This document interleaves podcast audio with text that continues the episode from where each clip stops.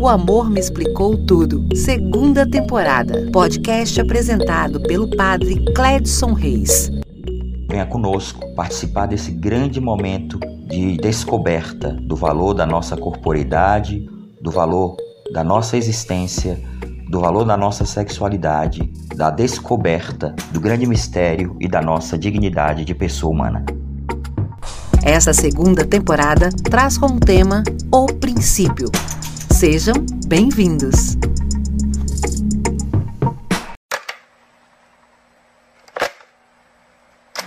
Está em juego a suerte de la humanidad.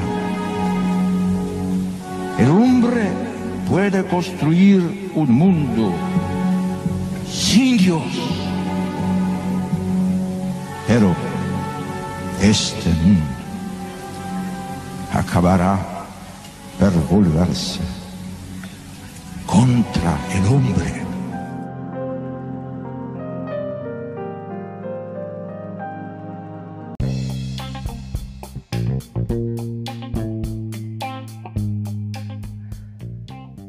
Olá, tudo bem? Eu me chamo Padre Cledson e nós estamos dando início ao nosso segundo episódio da segunda temporada. Seja bem-vindo. Se você não nos conhece, se você não, não está é, já conosco há algum tempo, refletindo sobre o tema da teologia do corpo, seja bem-vindo. Você pode, desde já, conhecer a temporada anterior, que foi uma introdução que nós fizemos sobre o tema da teologia do corpo.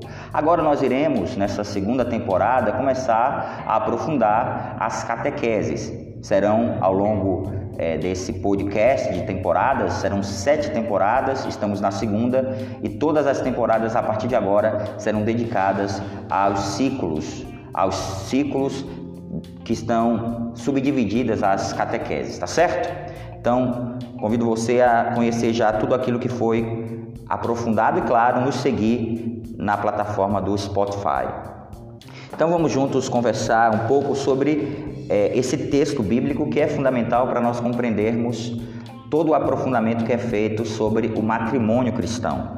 A teologia do corpo vai nos levar a refletir sobre a dimensão da corporeidade e, claro, falar para nós, dentro dessa, dessa, desse conceito corporeidade, dos diversos aspectos que estão relacionados ao corpo.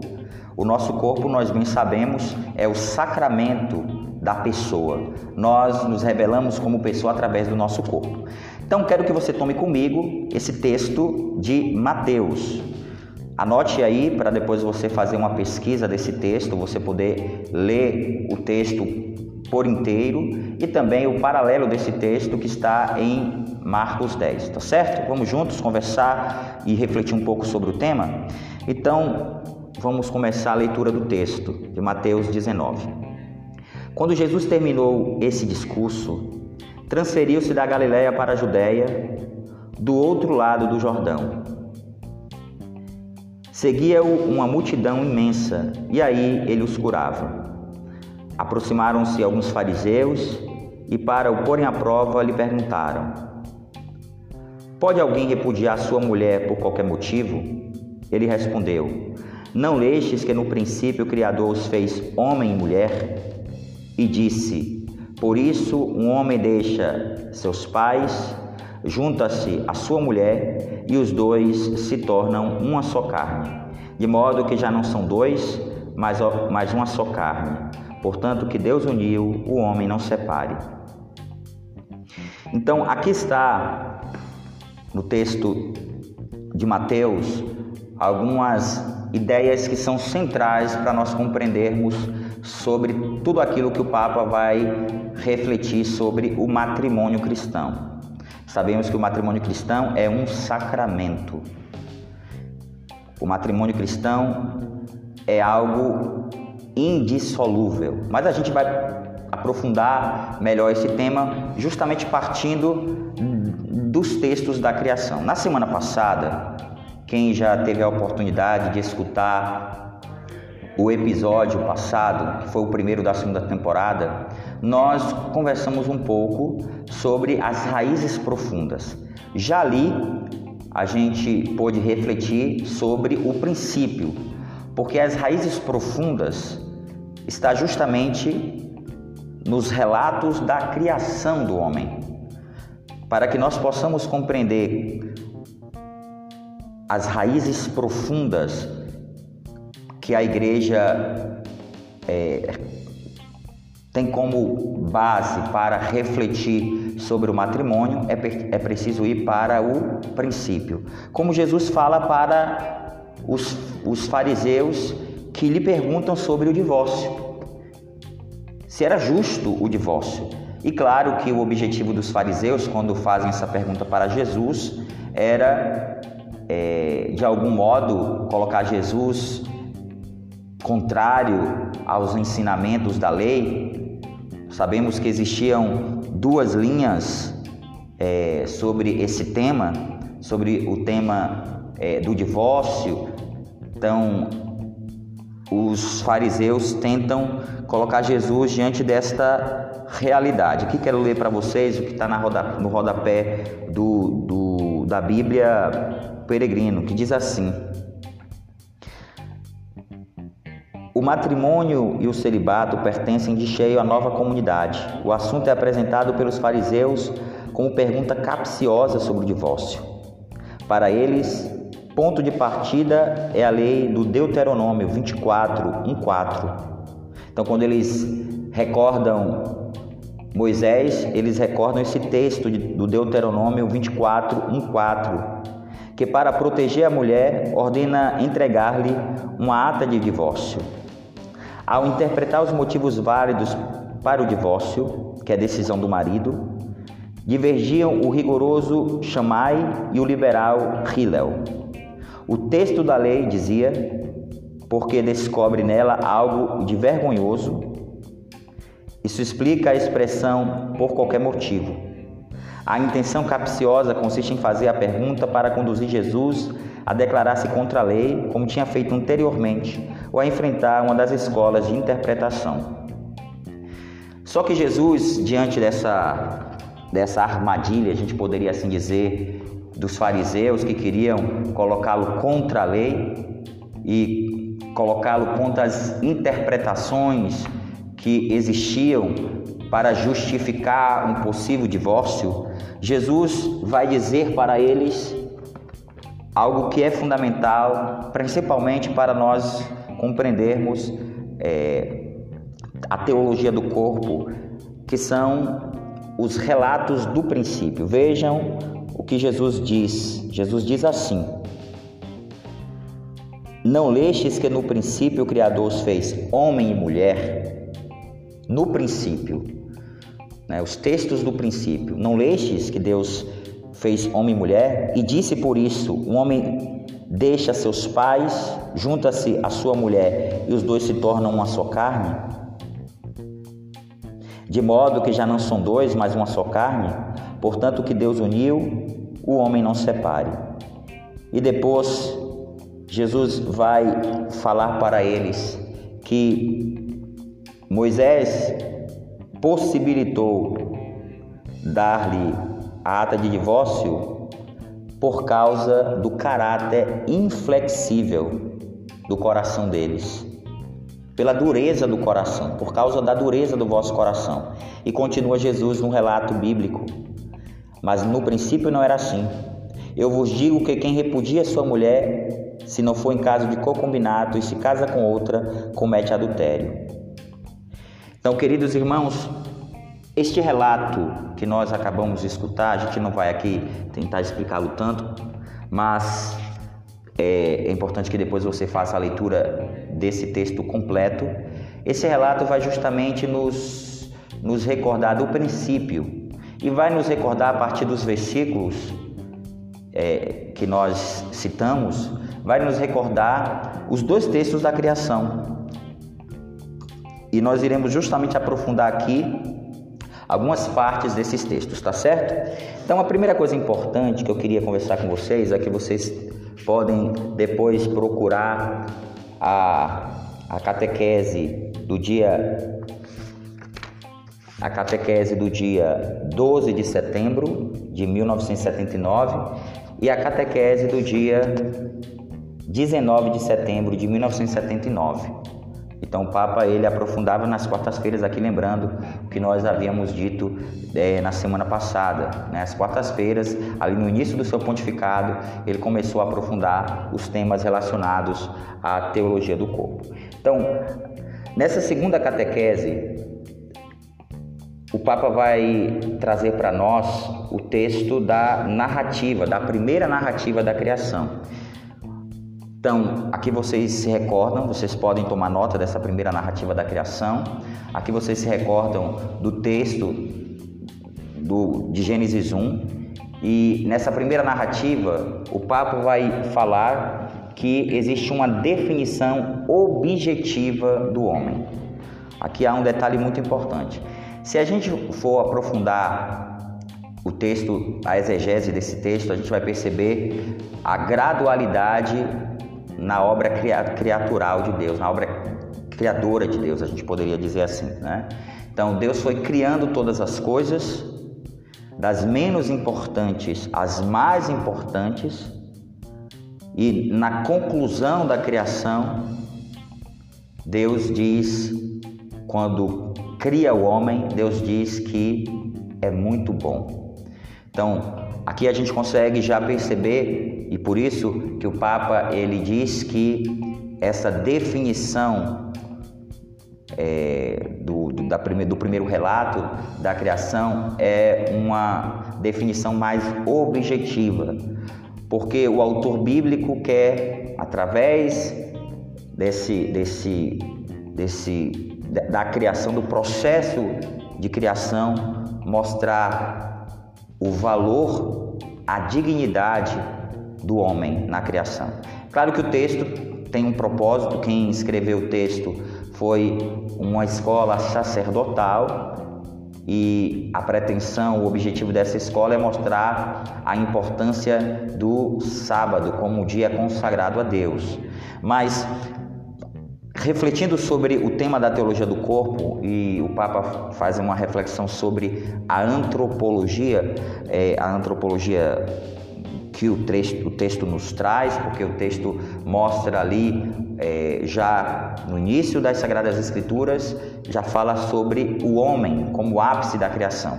E o homem é ápice da criação por qual motivo? Aqui está a base que é central para nós, para compreendermos a importância do homem. O homem é o ápice da criação porque o homem foi criado à imagem e semelhança de Deus. A gente percebe que Deus foi criando todas as coisas e por diversas vezes, quando Deus cria cada coisa, Deus mostra a beleza, a importância e vê na criação das, das realidades do mundo, vê é, a bondade, porque, claro, que tudo aquilo que é criado por Deus é bom, Deus não pode criar nada que seja mal. Então, tudo que Deus cria é bom. O mundo criado por Deus é um mundo bom. Depois de criar, criar é, o mundo, Deus vai criando todas as coisas, vai ordenando todas as coisas, cria os animais, mas o homem que foi criado por Deus e que tem autoridade para para, é, para dar nome a, a todas as coisas, o homem que foi criado para, que, para gerir, a gente poderia dizer assim, a criação, o homem não encontra em nenhuma realidade que foi criada, ele encontra ali a, a alguém que ele pudesse compartilhar, porque a, nesse relato mostra que o homem se sente só, depois a gente vai aprofundar, não agora, mais à frente, é um dos temas que nós vamos aprofundar, que é apenas uma introdução, o tema da solidão originária. Ali já o homem percebe, se percebe diante das coisas que foram criadas, ele se percebe é, sozinho, porque ele não consegue compartilhar da sua, da sua existência com as coisas que foram criadas. Não existe nenhuma realidade que lhe possibilite é, entrar em relação. E essa, esse vazio que existe no coração do homem, quando Deus cria a mulher, o homem sente uma experiência diferente. Ali, aquela solidão originária, de certa forma, que nós sabemos que até mesmo a pessoa humana não é capaz de preencher o coração humano na sua totalidade, mas a experiência que o homem tem depois de todas as coisas que foram criadas, a experiência que o homem tem com a criação da mulher é uma experiência muito, muito forte, uma experiência que o mostra o quanto ele é diferente de todas as coisas, como ele é diferente de todas as coisas. Quero ler para vocês aqui o texto da criação, para que você possa também, é, a partir do texto da criação, aprofundar um pouco daquilo que nós estamos falando. Estamos aqui dizendo, falando um pouco sobre a dimensão objetiva, o homem criado à imagem e semelhança de Deus. Nos diz o texto é, da, de Gênesis capítulo 1. Assim diz o texto. O princípio, neste caso, diz respeito àquilo de que trata uma das primeiras páginas do livro do Gênesis. Se quisermos fazer uma análise desta realidade, devemos sem dúvida referir-nos primeiramente ao texto. De fato, as palavras pronunciadas por Cristo na conversa com os fariseus, que nos remetem ao capítulo 19 de Mateus e o capítulo 10 de Marcos, constituem uma passagem que, por sua vez, se enquadra num contexto bem definido sem o qual não podem ser nem entendidas nem interpretadas com precisão. Este contexto é dado pelas palavras: Não lestes que o Criador, desde o princípio, os fez homem e mulher, e faz referência à chamada primeira narrativa da criação do homem, inserida no ciclo dos sete dias da criação do mundo. Pelo contrário, o contexto mais próximo das outras palavras de Cristo tiradas do Gênesis 2:24, é a chamada segunda narrativa da criação do homem. Mas indiretamente é todo o terceiro capítulo do Gênesis. A segunda narrativa da criação do homem forma uma unidade conceitual e estilística com a descrição da inocência original, da felicidade do homem e também da sua primeira queda. A gente quer dar mais um passo aqui no texto, no, no texto da, das catequeses que fala sobre a dimensão, a criação, né, a dimensão objetiva, diz assim o texto. Nesta narrativa, a criação do ser humano como homem e mulher, a que se refere Jesus na sua resposta segundo Mateus 19, está inserida no ritmo dos sete dias da criação do mundo.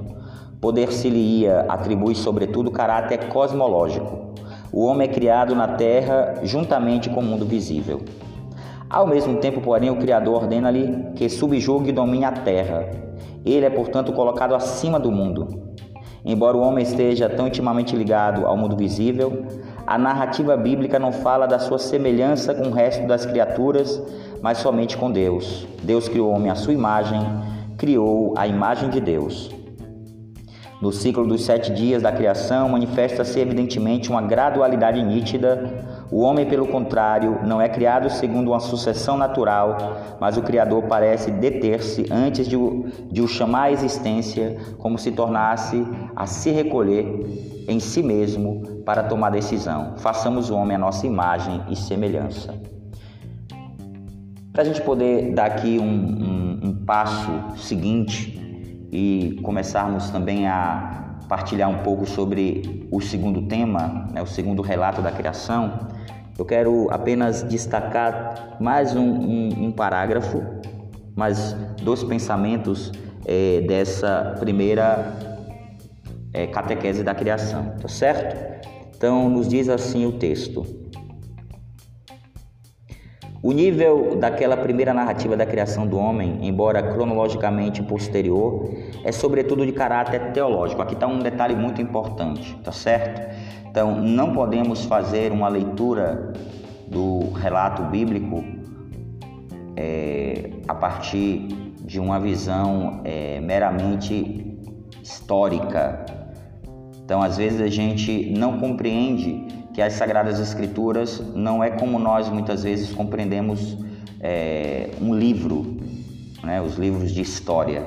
Nas Sagradas Escrituras, os textos são textos teológicos, tem uma finalidade o texto bíblico. E claro, nesta primeira narrativa da criação, como nós vimos e eu havia dito para vocês, é, foi uma escola sacerdotal que escreveu.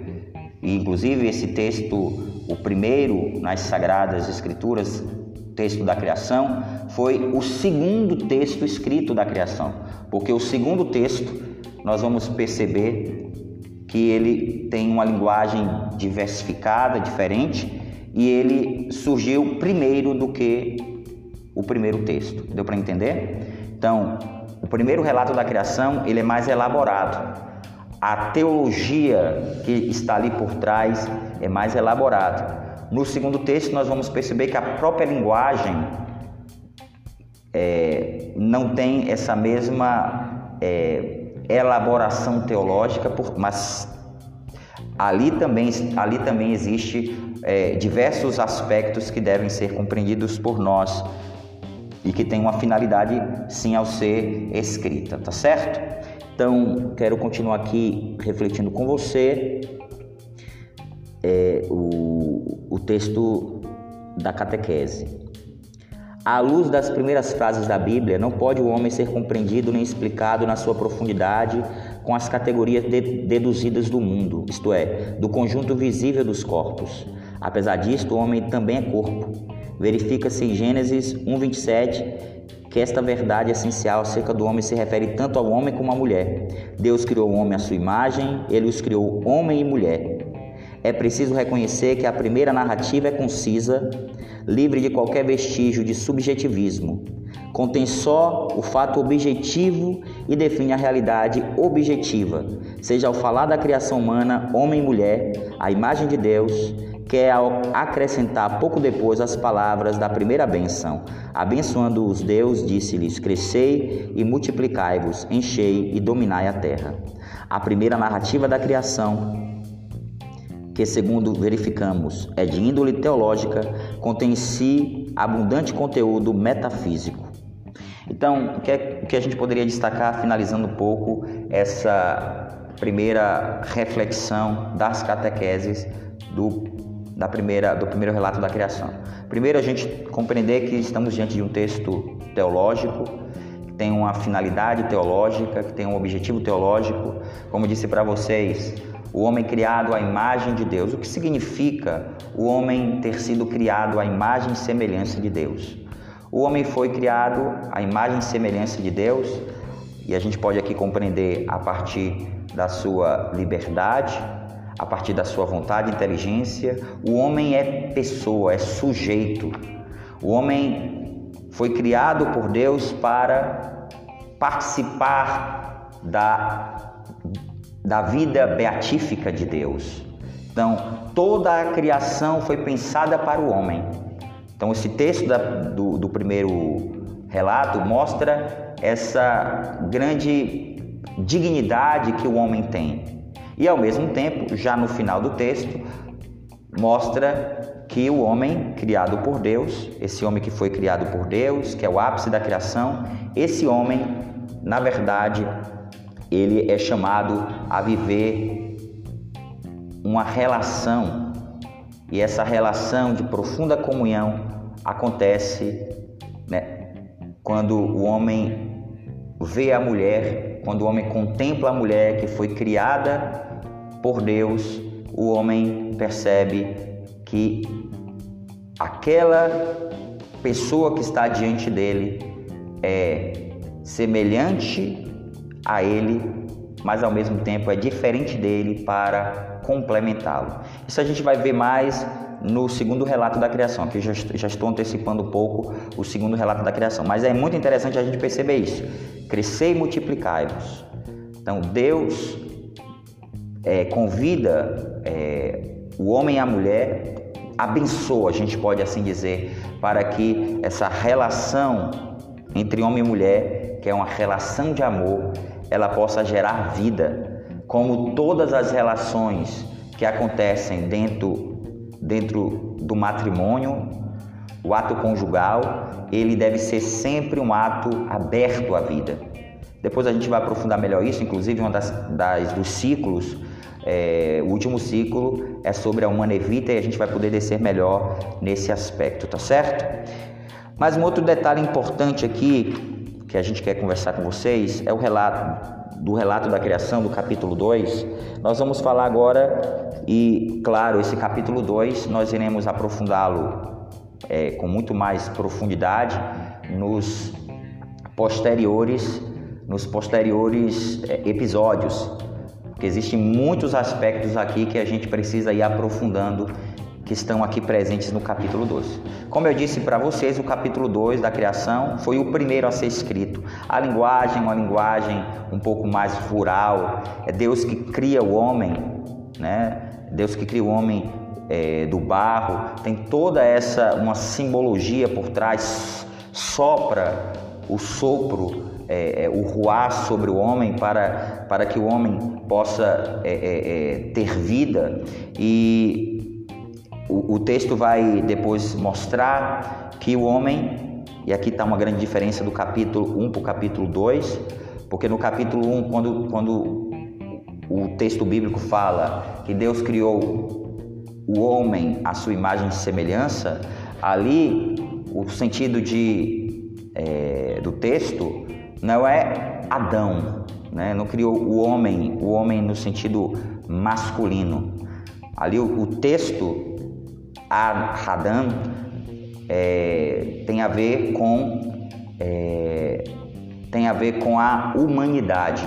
Então, a, aquele texto ali está falando da humanidade. Deus criou o homem à sua imagem, à sua imagem e semelhança. Criou homem, aí sim, homem e mulher. Então, tem essa diferença do segundo texto. No segundo texto da criação mostra que Deus faz o homem adormecer e do, do seu lado, Deus, como autor, como único autor da criação da mulher. Interessante isso, porque o homem não participa da criação da mulher. Deus faz o homem adormecer e do lado do homem, Deus cria a mulher e o homem a partir de agora, diante das coisas que foram criadas, o homem agora percebe que aquela solidão que existia no seu coração começa a, através daquela relação com a mulher, ela começa a ser como que é, suplantada. É claro que, como disse, de modo nenhum, nenhuma pessoa humana será capaz de preencher um coração humano, seja um homem, seja uma mulher. E talvez seja esse um dos motivos que mais tem gerado nas pessoas é, o, a desistência do outro. É, muitos matrimônios são prejudicados porque se espera da outra pessoa aquilo que ela nunca conseguirá realizar. Na verdade, somente Deus é capaz de preencher o coração humano. Só Deus, o Criador, pode preencher o coração humano da criatura. E esse coração da criatura foi criado para Deus. Por isso que é preciso que a gente compreenda que o outro tem uma parcela na nossa realização pessoal. O outro faz parte de um projeto de Deus na nossa na nossa vida, na nossa existência, mas eu não posso atribuir ao outro aquilo que ele não pode me oferecer. Nesse relato da criação, no segundo relato, nós vamos perceber, na primeira, no primeiro relato se falava de uma dimensão mais objetiva. Nesse segundo relato, nós vamos começar a perceber uma dimensão mais subjetiva no, no próprio texto vai falar, o homem vai falar. No próprio texto a gente começa a perceber aspectos da vida do homem. No próprio relato mostra o homem dialogando com Deus, mostra o homem dialogando é, com a mulher, o diálogo entre o homem e a mulher. Então a gente vai percebendo que esse segundo relato da criação existem diversos aspectos que são é, que são importantes para um aprofundamento sobre sobre a pessoa humana, tá certo? Diversos aspectos importantes sobre a pessoa humana. Aqui entra o aspecto da liberdade humana, entra o aspecto da vontade, né? entra o aspecto da, da inteligência do homem, entra aqui também o aspecto do homem como é, é, o homem no seu aspecto do, do autoconhecimento, o homem que é capaz de se conhecer, que é capaz de relação. São muitos os aspectos que nós podemos aprofundar a partir desse texto e nós iremos aprofundar ao longo é, dessas, desses episódios sobre o podcast, tá certo?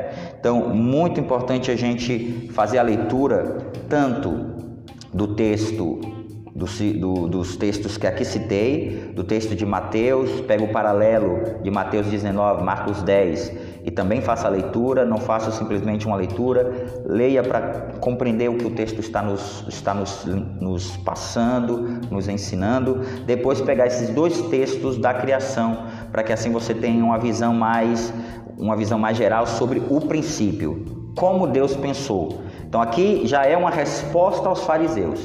Os fariseus compreendiam que para resolver os problemas, como nós muitas vezes fazemos, para resolvermos os problemas que existem nos matrimônios, o que nós devemos fazer? Segundo os fariseus, o que é que eles achavam? E partindo de, um, de uma interpretação é, bíblica, eles ali tentavam justificar naquele texto bíblico a possibilidade do divórcio. Jesus disse não, porque o Criador, quando pensou o matrimônio, ele pensou o matrimônio a partir, é, a partir de, uma, de um projeto e o matrimônio deve ser visto assim, é um sacramento. O matrimônio não pode ser visto simplesmente a partir das contingências, dos desafios. Isso faz parte, principalmente depois do pecado, e a gente vai ver isso. O pecado, ele desarmonizou as relações entre o homem e a mulher. Porém, é preciso que façamos um processo de transformação, né? de, façamos um processo de conversão do nosso coração e voltemos às raízes profundas, ao, ao desígnio de Deus, porque o matrimônio, ele aqui quer nos remeter a algo muito mais profundo e vai nos remeter a algo muito mais profundo, que é a relação entre Cristo e a igreja, né? Como nós escutamos, vamos escutar depois no, no relato de Efésios e claro, também o próprio matrimônio aqui na terra tem uma finalidade, tem um objetivo, e a gente conhece, a igreja nos ensina a dimensão unitiva e procriativa, o amor que deve crescer na relação conjugal e a abertura à vida, que é a abertura para os filhos, como a igreja tem nos ensinado sempre. É preciso que a, o matrimônio seja um, um, matrimônio aberto à vida, tá certo? Então nós vamos concluir para que não fique extenso esse segundo episódio, mas iremos depois voltar para aprofundar outros aspectos desses textos e caminharmos mais para é, os demais relatos que, juntamente com esse texto, esses textos que nós aqui estamos falando nos darão parâmetros para compreendermos melhor o que significa a grande riqueza da teologia do corpo. Então, Deus abençoe. Shalom.